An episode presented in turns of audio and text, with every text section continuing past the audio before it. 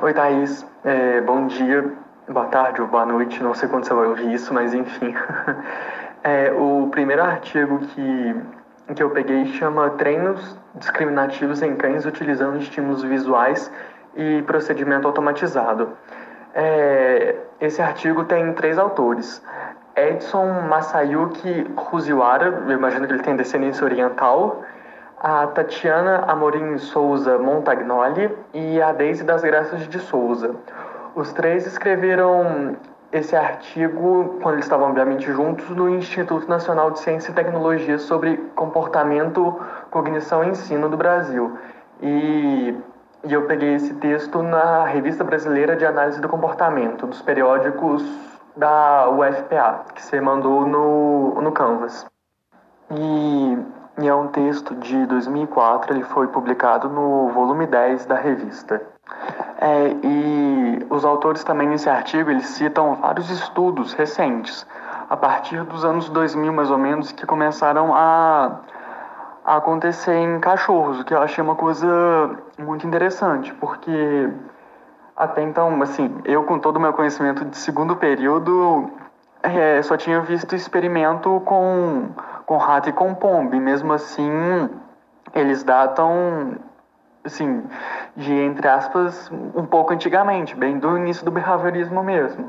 Com o Skinner e o Pavlov, principalmente. Então, até com bebês mesmo, que esses experimentos eram feitos. Mas com, com animal, entre aspas, de grande porte, como cachorro, é a primeira vez que eu vejo.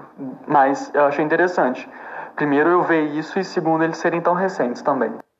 E aí, eles eles contam que em alguns desses experimentos eles descrevem efeitos de dica social ou então de estratégias adotadas e aspectos ambientais que podem controlar o comportamento dos cães, em, em contexto que, em que esses cães estão procurando por objetos escondidos. E de cara com isso eu já pensei em, em, no treinamento do, de policial, que é, usar, que é treinado para achar droga, objeto escondido, arma escondida, essas coisas. E mais para frente, os autores citam dois outros autores, o Dell e o Wayne, eu não conheço, Wayne, na verdade, é, eu não conheço nenhum dos dois, mas eles falaram que essa, esse surgimento, entre aspas, de pesquisa sobre cão domesticado nesses últimos anos se deve ao fato de que em determinadas tarefas os cães apresentam um desempenho superior aos primatas não humanos, que são tradicionalmente utilizados como modelos de comparação com humanos, até por causa da proximidade de, entre aspas, inteligência e da, por causa da, da filogenética da árvore, ó, da, isso, da árvore genealógica da evolução. E em função disso, esses estudos com os cachorros, eles podem ser úteis para a compreensão de processos comportamentais básicos que possivelmente, possivelmente podem ou não ser compartilhados com humanos e que podem estar na origem da aquisição do comportamento simbólico. Porém, é, essas coisas são só citadas, não é aprofundado e nem nada. Eu só achei válido trazer para discussão porque eu achei muito interessante, tendo em vista que é uma coisa, entre aspas, recente que eu pessoalmente nunca tinha visto. É, mas vamos ao assunto principal do, do artigo, que são os dois experimentos. No primeiro experimento participaram cachorros que, que eram de clínicas veterinárias particulares. É, a coleta era realizada cinco vezes por semana dentro dessa própria clínica em que os animais viviam. É, os locais disponíveis para coleta mediam 3 por 3 metros e e os cães não foram submetidos a qualquer forma de restrição física. E por conta disso, foi necessário modelar as respostas de permanecer diante da tela, que obviamente gravava eles, e fuciar os estímulos apresentados durante a sessão. Eles usaram a condição natural de privação alimentar e as sessões eram conduzidas antes dos cachorros receberem a primeira refeição, que era uma coisa entre 8 e 9 e meia da manhã. Aí, já no experimento, a ração era utilizada como estímulo reforçador e o cuidador que dava essa ração não podia ser visto pelo cachorro, porque ela era dada através de um tubo. Sendo assim, a própria presença do do experimentador ou então do cuidador não podia ser nenhum estímulo. É, e a apresentação de estímulos, o gerenciamento dos procedimentos de ensino e o registro de dados eram todos realizados por um microcomputador, que, que ele era também responsável por liberar é, sons diferentes para quando os cachorros acertavam e erravam. Aí já no primeiro experimento eram utilizadas imagens como estímulos visuais que já tinham sido usadas com os cachorros num pré-treino e na fase de ensino de relação de identidade, nos, anteriormente também. É, e a análise dos resultados sugeriu que a organização desse treino originou um desempenho que foi controlado por discriminação simples. Então, os cachorros ficaram só sob controle do estímulo que sinalizava reforço em cada condição, independente do estímulo modelo que antecedia. E esses experimentos descreve, descrevem um padrão comportamental denominado de learning set, que, segundo os autores, a ocorrência dele é caracterizada por uma relação inversa entre a quantidade de sessões de treino e a quantidade de reversões realizadas. Então, botando de uma maneira mais simples, quanto maior a quantidade de discriminação simples aprendida, menor vai ser o tempo necessário para que o, o organismo obtenha o critério de aprendizagem exigido para uma nova discriminação simples. Já no segundo experimento, é, quem adaptou aquele protocolo de ensino, primeiramente, disse que um desempenho adequado em discriminação condicional podia ser obtido caso fosse utilizado um treino iniciado por discriminação simples. E o desempenho adequado nas discriminações simples poderia, podia ser a linha de base inicial para uma inserção de um estímulo modelo em cada tentativa e assim ia gerar um desempenho controlado por discriminação condicional. É, esse experimento foi realizado no mesmo local que o, que o primeiro, e só que dessa vez entrou um cachorro novo. No caso, antes eram três, aí saíram dois e se manteve um, e entrou um cachorro novo, que ele foi submetido ao treino de, de modelagem. O experimento 2 foi composto por oito passos e ele era parecido no primeiro no sentido de que ele consistia no método de tentativa, ou seja, acerto e erro.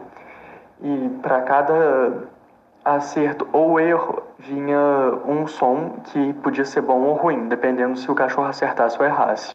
E nele os estímulos que deviam exercer a função de modelo eram introduzidas e as tentativas eram iniciadas com a apresentação na posição central da tela.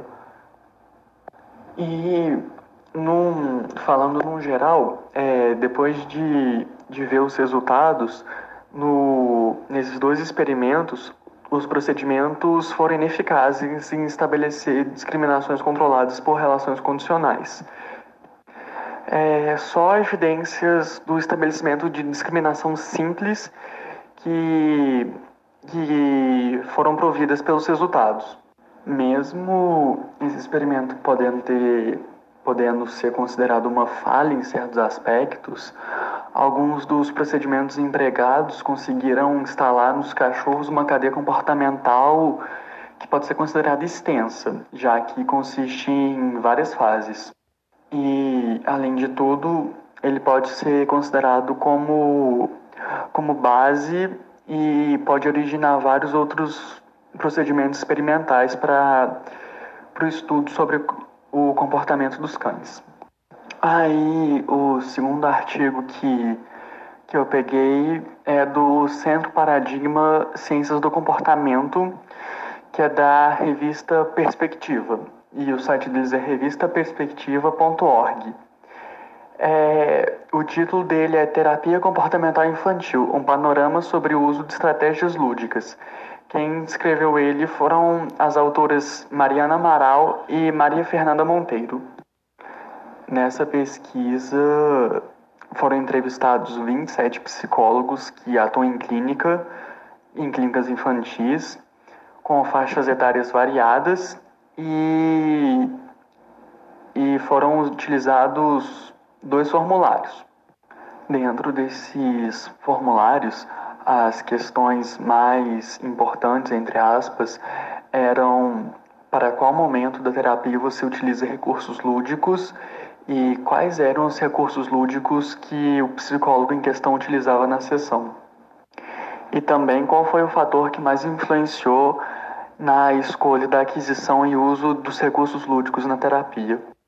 E como resultado foi visto que 100% dos participantes usavam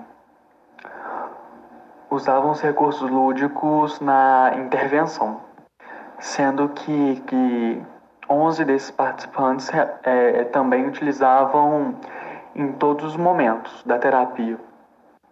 E logo depois, sobre quais eram os recursos lúdicos mais utilizados, é, o, os recursos mais utilizados eram atividades manuais, que poderiam ser desde jogos de cartas até jogos de tabuleiros, mas o que me deixou muito interessado foi o que veio logo em seguida, que é histórias, fantasias e dramatizações. E logo depois veio muitos deles falando que eram jogos eletrônicos, que é uma coisa que chama muita atenção das crianças.